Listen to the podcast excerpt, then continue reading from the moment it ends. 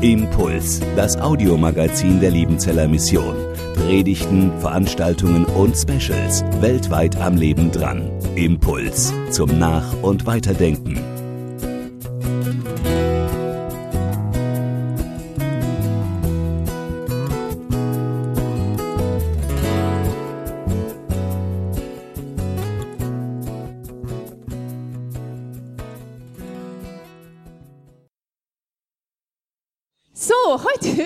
Matthias Goff neben mir. Ja, Du hast hier in äh, Liebenzell Theologie studiert. das und ist richtig. Von damals, da habe ich ähm, so ein Kopf, äh, im Kopf noch so ein Bild von dir. Und zwar, du hattest immer so Caps auf. Und ich glaube, wenn ich es nicht falsch weiß, dann warst du auch so ein Breakdancer. Stimmt es?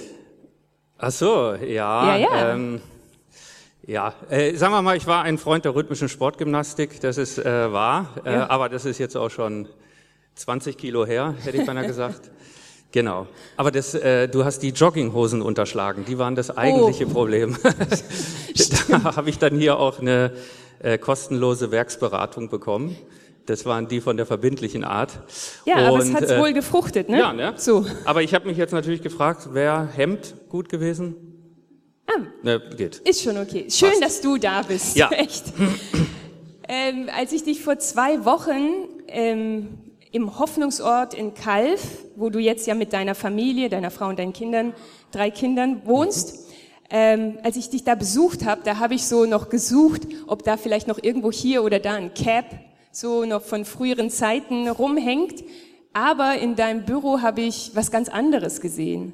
Und zwar, es hat mich ein bisschen irritiert, ungefähr zehn Handys und Telefone, alle mit verschiedenen Melodien. Und wenn ich dich jetzt nicht besser kennen würde, dann würde ich fast denken, dass du irgendwelche krummen Geschäfte drehst. Was machst du denn mit so vielen Handys? Ja, das, äh, das war wirklich unangenehm, ne? vor allen Dingen, weil die dann auch noch äh, ständig geläutet haben und ich mit unterschiedlichen äh, Firmennamen dran gegangen Ja. bin. Ähm, das ist noch schlimmer, wenn ich äh, unterwegs bin. Ich habe extra deswegen so eine, das kann man jetzt nicht sehen, so eine Outdoor-Tasche, dass da ein paar von denen reinpassen. Hat aber einen ganz harmlosen Hintergrund eigentlich. Ähm, ich bin an mehreren gemeinnützigen äh, ja, Projekten äh, für Menschen mit Behinderung beteiligt und da ist es einfach so, dass äh, ja nicht jeder sich so einen Telefononkel in Vollzeit leisten können. Und deswegen gehe ich dann äh, für mehrere Sachen also ans Telefon. Und ja, aber das wird jetzt auch besser. Das wird tatsächlich besser, weil ich jetzt demnächst dann nur noch eigentlich für zwei, einmal für Synergeo in Ludwigsburg und dann für Glauben und Handeln vom Liebenzeller Gemeinschaftsverband dran gehe. Aber ich meine, das heißt ja, du hast wirklich auch, wenn man das so sagen kann, erfolgreich in einigen Projekten mitgearbeitet, sie mit aufgebaut mit einem Team. Das ist äh, schon toll. Und du hast gerade schon gesagt, Synergeo in Ludwigsburg, das ist äh, so ein Projekt, ähm, ambulanter Dienst für Menschen mit Behinderung. Äh, die Menschen mit Behinderung sind dann eure Klienten, die euch quasi anstellen und ähm, denen ihr helft in ihrem Alltag die Unterstützung zu bekommen, die sie brauchen.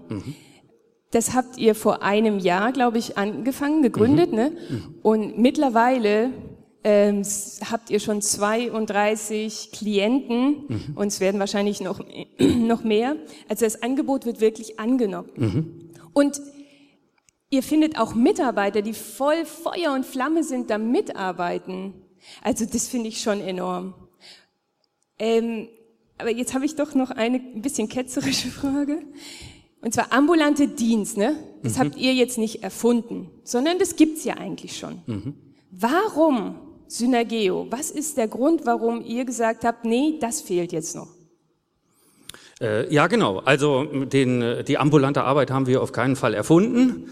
Ähm, ich glaube schon, dass wir, dadurch, dass wir jetzt neu gestartet sind, ähm, sind wir schon relativ weit vorne, was jetzt von den Konzepten. Ich glaube, da sind wir schon auf dem neuesten Stand, auch die Art und Weise, es anzugehen. Ähm, von daher ähm, ist das einmal diese fachliche Seite, auf die wir auch, auch sehr schauen. Aber es gibt eben vor allen Dingen für uns auch ähm, durch die Kooperation mit der Seestraßengemeinde, auch mit dem Süddeutschen Gemeinschaftsverband, äh, ist unser Anliegen vor allen Dingen auch ähm, Diakonie wieder zurück oder näher ranzuholen an die Gemeinde, also wieder in die Mitte. Geschichtlich, wenn wir uns das angucken, kommt ja von da. Ja, also auch das, was wir heute, auch der Sozialstaat äh, in vielem, ähm, das basiert auf dem, was nach Pfingsten passiert ist. Ja, das ist auf jeden Fall ein starker Arm, auch geschichtlich, ähm, dass man eben angefangen hat, in der christlichen Gemeinde sich nicht nur um die eigenen Leute, sondern sehr schnell auch durch das entgrenzte Liebesgebot Jesu, ähm, wie du das ja vorhin auch schon sehr schön gesagt hast, äh, sich auch noch um andere Menschen und ihre Nöte gekümmert hat im Umfeld der Gemeinde. Und das ähm, ist dann natürlich ein bisschen auseinandergewachsen, da, durch die Professionalisierung, durch den Sozialstaat, dann äh, kamen ein, Anstalten, Einrichtungen und wir wollen jetzt über die ambulante Arbeit das wieder so ein bisschen äh, zurückholen und diese beiden, die mal zusammengehört haben, wieder stärker miteinander mhm. äh, ja, zusammenzubringen. Jawohl. Ähm, das hört sich richtig gut an. Jetzt habe ich im Hinterkopf, also irgendwas passt nicht so, weil ich habe da einen Theologen vor mir, ne? Aber das, was ich höre, ist eher so, weißt du, hast so vom Bundesteilhabegesetz und so geredet. Das ist eher das, was die Thesaner hier, also die, die Theologie und soziale Arbeit hier studieren, lernen gerade, ne? Paragraphen und so. Also du hörst dich eher wie ein Sozialarbeiter oder ein Sonderpädagoge oder so an. Also wo, wo hast denn du diese Skills erlernt, dass du äh, so eine Arbeit machst oder wo hast du diese Liebe bekommen für Menschen, die eben starke Unterstützung brauchen vielleicht? Äh, ja, also einmal habe ich mir tatsächlich erlaubt, dann, nachdem ich äh, schon in Liebenzell fertig war, nochmal woanders auch nochmal zu studieren. Ah, okay. Ich weiß, das macht man nicht, aber äh, genau, das war dann nochmal in Passau, äh, Caritas Wissenschaften, werteorientiertes Management. Genau, aber der eigentliche Hintergrund für mich äh, ist ein familiärer. Das ähm, äh, mein Papa ist Heilpädagoge und äh, ich bin in einer Therapieeinrichtung sozusagen mittendrin aufgewachsen. Äh, genau, meine Eltern haben das geleitet und äh, wir haben da wirklich, das Gemeinschaft und Rehabilitation heißt der Verein und da haben wir wirklich als Family mittendrin gewohnt, immer so mit 10, 15 Leuten. Und ich weiß gar nicht, wie alt ich war, seit ich dann zehn war oder acht oder so.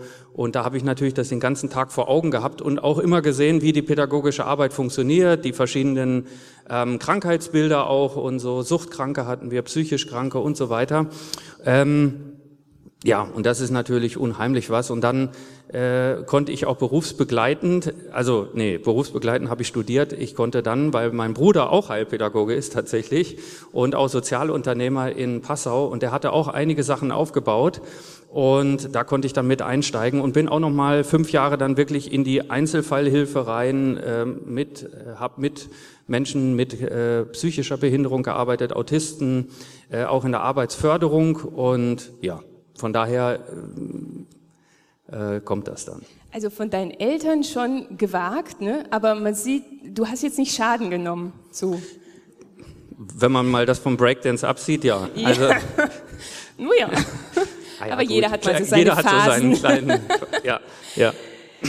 Ähm, also ehrlich, ich, mich beeindruckt das total und vor allem beeindruckt mich das, dass du neue Dinge angehst, aktiv angehst, dich weiterbildest, ähm, wenn du was siehst, eine Lücke siehst oder irgendwas, was nicht funktioniert, dann gehst du da rein und hast keine Berührungsängste, gibst Vollgas und bist äh, für andere Leute da, setzt dich ein. Und es ist schon, finde ich, sehr, sehr beeindruckend. Also das einfach auch mitzubekommen von dir. Ähm, aber wie ist es denn so? Es gibt ja nicht nur immer starke Menschen, ne? Das ist richtig. Also, du hilfst vielen anderen, du bist ein Ermöglicher mhm. vielleicht für sie, aber gibt es auch Momente oder Bereiche, wo du der Arme oder der Schwache bist? Ja, ja, also auf jeden Fall. Ich würde sogar sagen, dass das ähm, äh, Grundvoraussetzung ist, wenn man anderen helfen möchte. Also, also jedenfalls auf Augenhöhe. Also so ein herablassende Hilfe kann man natürlich auch anders leisten. Ne? Aber ansonsten äh, ist das ganz wichtig sogar, das würde ich auch sagen, als Helfender, das zu reflektieren.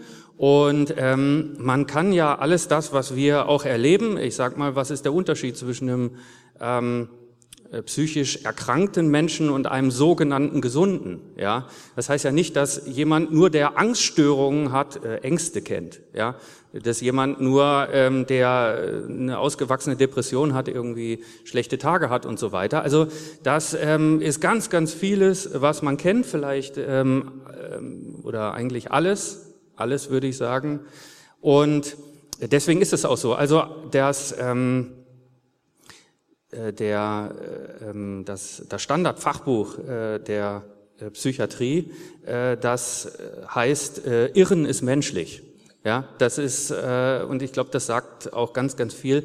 Der Manfred Lütz, der hat sogar mal ein Buch geschrieben, glaube ich, die ähm, äh, die Verrückten sind die anderen oder so, nee, oder die Normalen sind die Verrückten oder so. Also äh, es gibt ganz, äh, ja, wenn man genauer hinguckt, merkt man das. Und äh, ich will noch einen, einen Vers anbringen, der mir da ganz wichtig ist aus dem Hebräerbrief, äh, Hebräer 2,18, da wird über Jesus gesagt, also in seiner Funktion als Heiland, als der, der hilft. Ähm, das, worin er versucht war und gelitten hat, da kann er anderen helfen, ähm, die leiden ähm, und versucht werden. Und das ist, glaube ich, auch für eine diakonische Existenz äh, entscheidend. Ja. Mhm.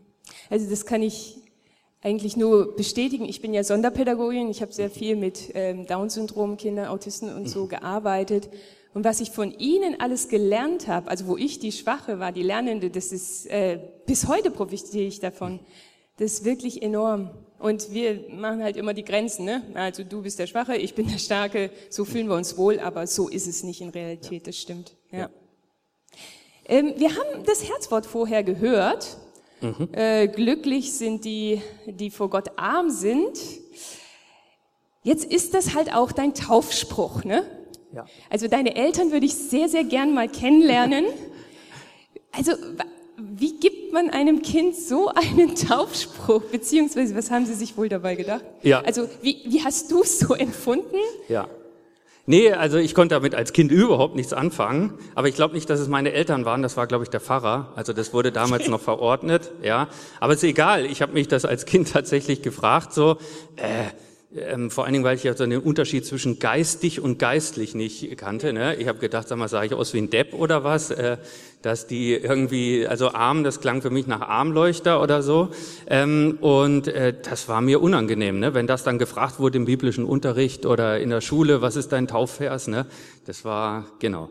Ich habe ein bisschen gebraucht, bis ich den, ähm, bis ich damit was anfangen konnte. Und das ging dann los. Ähm, mit 16 etwa, so habe ich dann mich in die Nachfolge gestellt, wie man so schön sagt. Also ich will nicht sagen bekehrt, weil es klingt so, als ob ich vorher irgendwie was ganz anderes gemacht habe. Das nicht, aber da wollte ich das wirklich ganz ernst. Ja, und ich komme aus ähm, in Norddeutschland so aus sehr heiligungsbewegten Kreisen, so wie das auch so in der Tradition der Liebenzeller Mission mal war. Ähm, sehr stark darauf, auf dieser effektiven Heiligung, also auf dem, was man sieht. Und äh, das hat mich natürlich äh, dann auch ein bisschen in eine Krise geführt. Ja? Also äh, ich habe das dann probiert und gedacht, okay, werden wie Jesus, ne? ähm, aber man merkt natürlich, man bleibt da weit hinter zurück, auch mhm. innerlich. Und umso mehr man das probiert und umso mehr man kämpft und ähm, Genau, und dann bin ich äh, das erste Mal so, dass ich mich erinnere, wirklich auf dieses Wort wieder zurückgeworfen äh, worden und habe mir gedacht, Mensch, das ist ja, da steckt ja eine reformatorische Entdeckung letztlich drinne für mich, ja. meine persönliche. Ja, und das setzte sich dann noch fort. Ähm, zweites Mal, im, als ich dann Pastor geworden bin, merkt man Pastor, ja, mit dem Anspruch, der dahinter steckt, bleibt man auch zurück bis man dann an den Punkt kommt, wo man sagt, bin ich hier, geht das überhaupt? Kann ich das so weitermachen? Mhm. Und äh, dann nochmal ähm, ganz schwierige Phase für mich, dass ich ganz große Zweifel auch im Dienst bekommen habe, mir gedacht habe, ist das ja alles das ist ja alles nur menschlich, das ist ja wie in jedem Verein und so weiter und mir gedacht habe, wirklich, ähm, der Himmel ist, ist der leer oder so? Und ähm, das äh, war dann natürlich heftig, weil wenn ich gepredigt habe, habe ich dann mir, während ich gepredigt habe, mich wirklich gefragt, kannst du das hier bringen? Das glaubst du doch jetzt selbst nicht so. Ne? Mhm. Und das war auch, also das war eigentlich fast am heftigsten, oder ja, es war am heftigsten. Und dann war auch das am Ende wieder für mich äh, dieser Vers. Mhm. und andere, die mir da äh, geholfen haben. Ja, wie gesagt habe, ich mhm. da, ich brauche da nichts bringen. Am Ende ist das so. Ja. Ich bin arm. Ja, genau. dieses Leist christliche Leistungsdenken, ich muss sündlos sein und perfekt sein. Genau. Was eigentlich gar nicht der Fall ist, sondern dass man eigentlich mit offenen Händen vor Gott kommt und sagt, ich kann gar nicht, bitte hilf mir. Genau.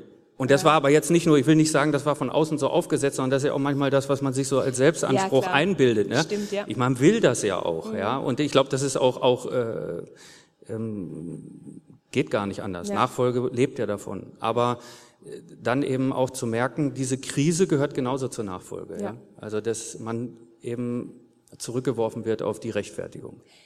Ich freue mich jetzt, dass du über dieses Herzwort uns noch weitere tiefe Gedanken mitgeben wirst. Vielen Dank. Ich darf euch jetzt noch kurz so ein bisschen mit reinnehmen. Habe mir natürlich ein paar Gedanken gemacht. Äh, habe ich auch hier so gelernt am theologischen Seminar. Habe dann auch noch ein paar Kommentare gewälzt. Äh, ich musste ja auch damit rechnen, dass vielleicht jemand vom Schwarzbrotgottesdienst noch hier sitzt. Ist da jemand noch vom Schwarzbrotgottesdienst sitzen geblieben? Oh ja, seht ihr, und da wollte ich nicht, dass ihr dann bei mir hier nur glutenfreies Knäckebrot kriegt. Ähm, und also habe ich mich vorbereitet. Aber ich muss auch sagen, dieses Mal mit einem gewissen inneren Widerstand, den ich sonst nicht so habe.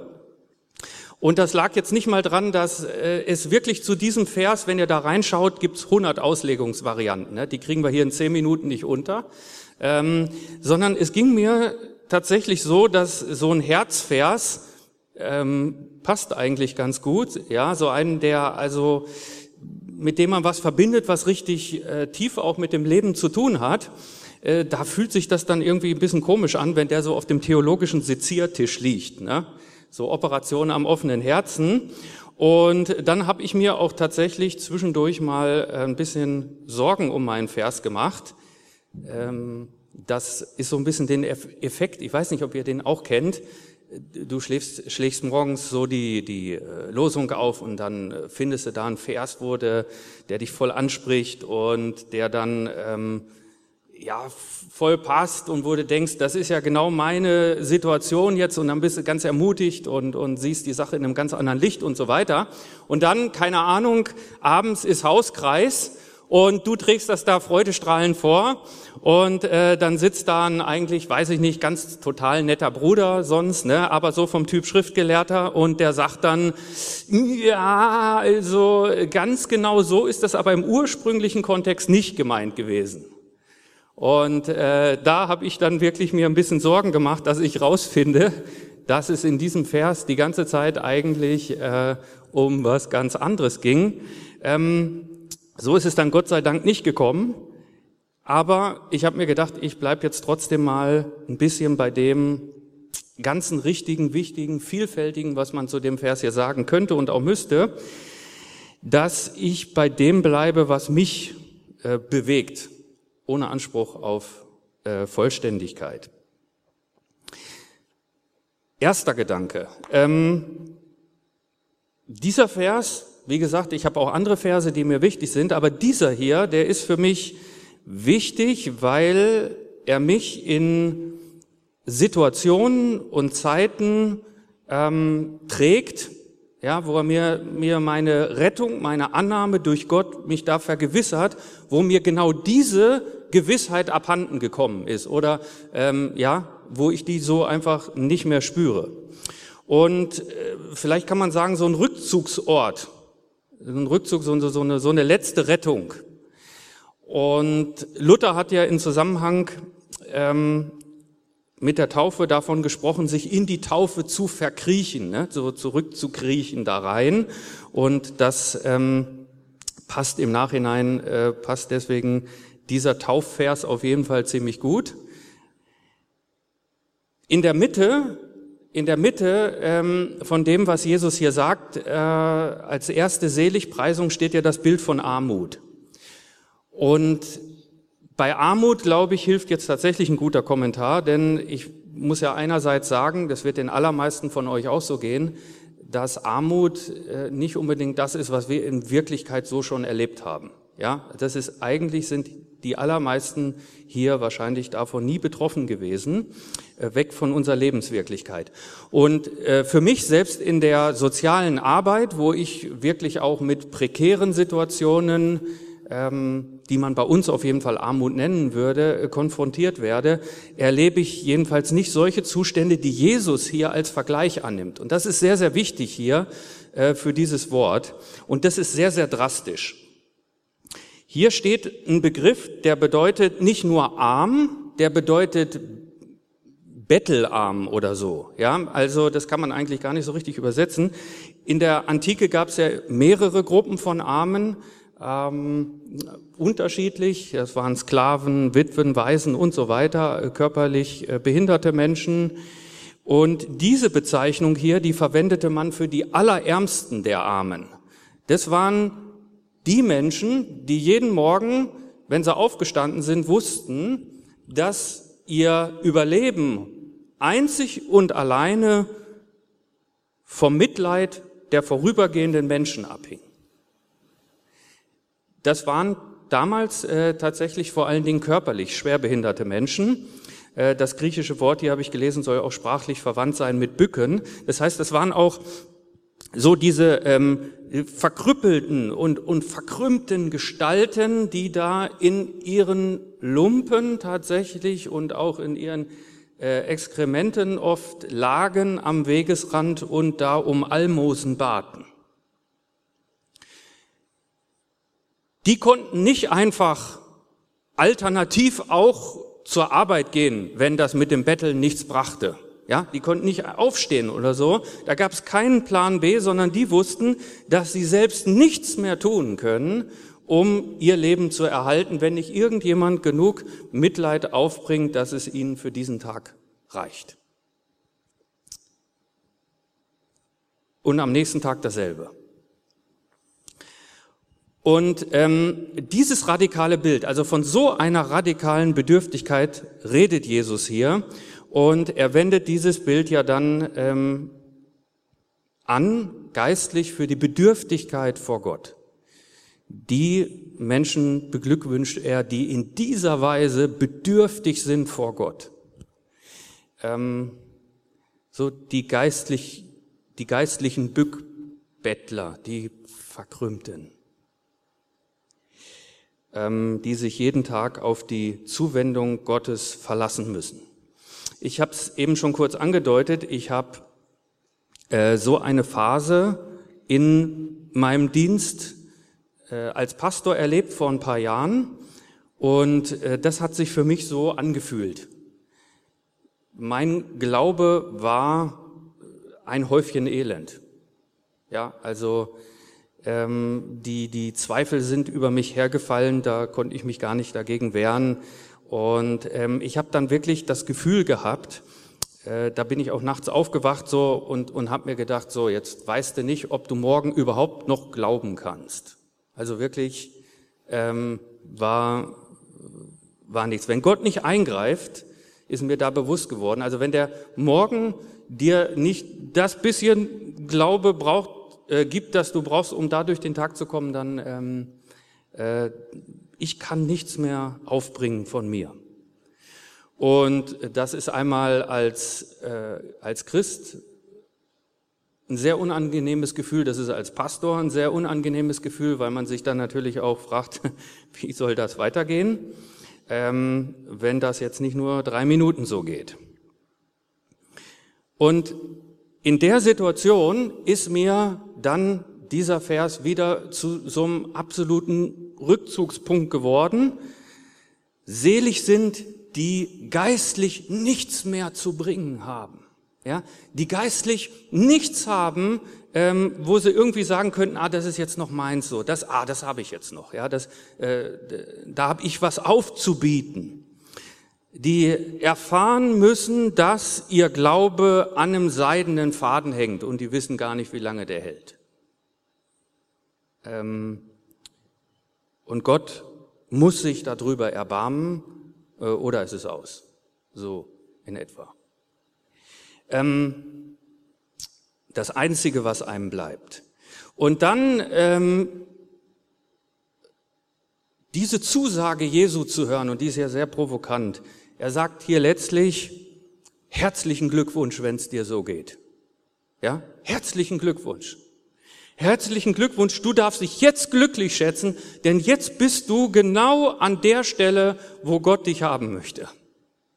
Ja, das ist der Auftakt zu den Seligpreisungen. Ähm, das äh, ist, es gibt das ganze Thema vor. Und ähm, ja, das ist dann das, was man hört. Glücklich. Damit zu, dem, zu meinem zweiten Gedanken. Ähm, wenn ich ehrlich bin, ich glaube, ich werde mich an diese Abhängigkeit nicht gewöhnen können. Völlig. Ähm, das äh, brauche ich nicht immer, äh, ganz ehrlich. Ähm, und das widerstrebt mir natürlich auch. Und, und, und ich denke immer, das müsste doch anders sein. Ja, und wenn man dann äh, Stärkephasen hat oder so, dann denkt man auch, oh gut, also das Kapitel haben wir gelernt, ne? das kommt jetzt nicht wieder.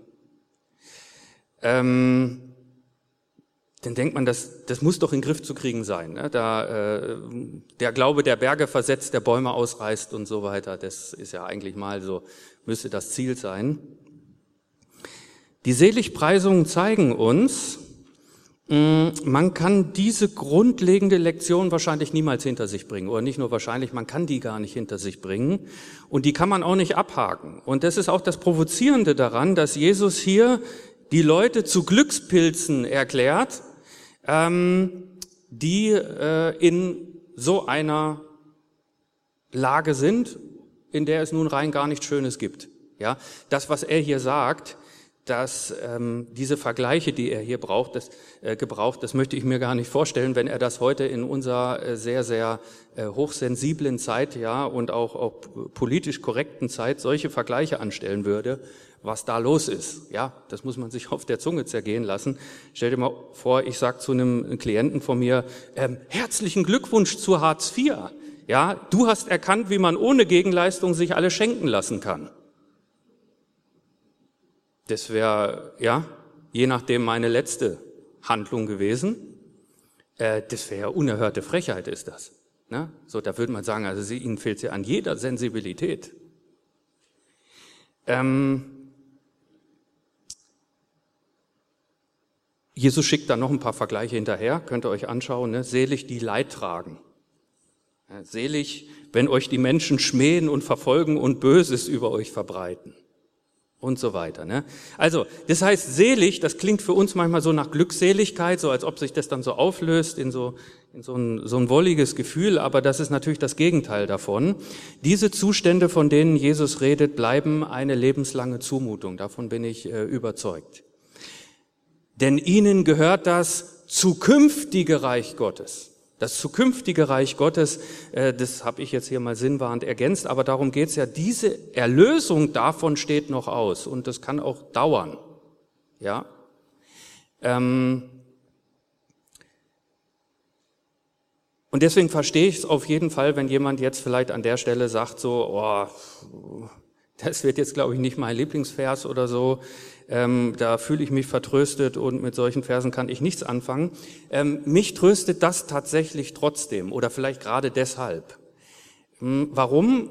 Weil ähm, es mir zwar schwer fällt, so auch mit äh, Zweifeln zu leben und auch wenn ich einsehen muss, dass es ähm, einfach in meinem Leben Charakterbaustellen zum Beispiel gibt, unter dem meine Mitmenschen leiden, äh, meine Family oder andere Sachen und an denen ich eigentlich viel schneller vorankommen möchte und das geht dann alles so im Schneckentempo voran.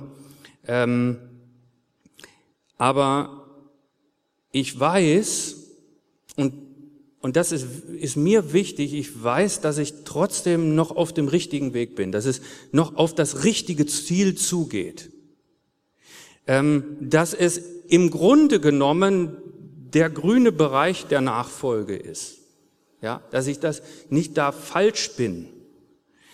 Und ähm, dass ich deswegen lernen darf, damit zu leben und äh, damit vielleicht sogar gelassener umzugehen. Ich arbeite ja mit, ähm, wie gesagt, mit, mit behinderten Menschen. Und einer der fünf äh, Teilhabebereiche in einem sogenannten Hilfeplan, also wenn jemand ähm, Unterstützung bekommt, dann gibt es einen Hilfeplan und da ist immer eines der Punkte, und der ist wahnsinnig wichtig, Umgang mit den Auswirkungen der Behinderung. Umgang mit den Auswirkungen der Behinderung. Und ähm, das ist wirklich wichtig, weil äh, eine Behinderung im Unterschied zu einer Erkrankung äh, keine vorübergehende Beeinträchtigung ist, sondern dauerhaftes Handicap, also per Definition spricht man dann von einer Behinderung. Das heißt, es geht um Lebensbedingungen, die sich erstmal nicht ändern werden oder ändern lassen, die Rahmenbedingungen. Ne? Wenn ich im Rollstuhl sitze oder wenn ich intelligenzgemindert bin oder oder. Das ist, ändert sich jetzt nicht plötzlich. Ähm, und das kann natürlich äh, verdammt schwer sein, das zu akzeptieren und akzeptieren zu müssen. Aber es ist so, wenn man lernt, damit aktiv umzugehen, dann kann man trotzdem eine hohe Lebensqualität entwickeln.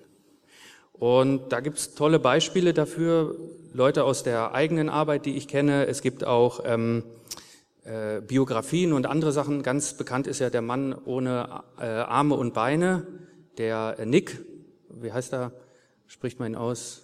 Ja, schwierig, schwierig auszusprechen, aber ihr wisst, von wem ich, wen ich meine. Ähm, dass man trotzdem also damit lernen kann, äh, umzugehen und, und auch ein erfülltes Leben äh, trotz allem erleben kann. Und das meine ich so, diese Richtung, das ist jetzt für mich kein Friede, Freude, Eierkuchen-Vers, der mir hilft, irgendwas äh, wegzukriegen in meinem Leben, aber der Vers hilft mir, ähm, Glaubenslebensqualität zu gewinnen. Und äh, indem er mich lehrt, eben mit meiner Schwachheit und meinem Unvermögen vor Gott leben zu dürfen und auch irgendwie leben zu sollen. Und so widersinnig sich das dann auch in solchen Situationen anhört, wenn man die so fühlt, sich glücklich zu schätzen, ähm, dass man jetzt in dieser unfreiwilligen Abhängigkeit von Gott aushalten muss. Als Bettler zu sein vor Gott und bis zum Schluss das auch bleiben zu dürfen, zu sollen. Ähm, die letzten Worte, die Martin Luther am Ende seines Lebens aufgeschrieben hat, die waren, ähm, wir sind Bettler. Das ist wahr. Wir sind Bettler. Das ist wahr. Ich möchte beten.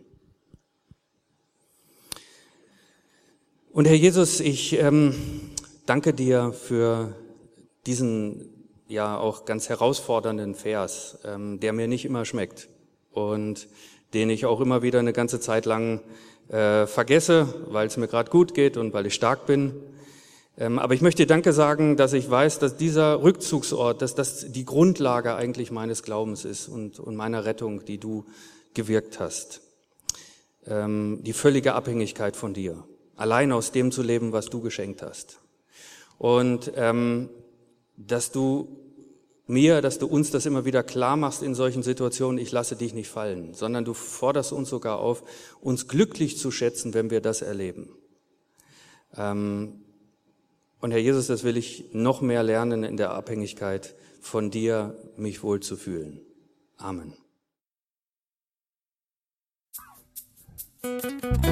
Impuls ist eine Produktion der Liebenzeller Mission. Haben Sie Fragen? Würden Sie gerne mehr wissen? Ausführliche Informationen und Kontaktadressen finden Sie im Internet unter www.liebenzell.org. Die Liebenzeller Mission produziert ebenfalls das Fernsehmagazin Weltweit am Leben dran. Informationen zur Sendung und zum Empfang gibt es unter www.weltweit-magazin.de.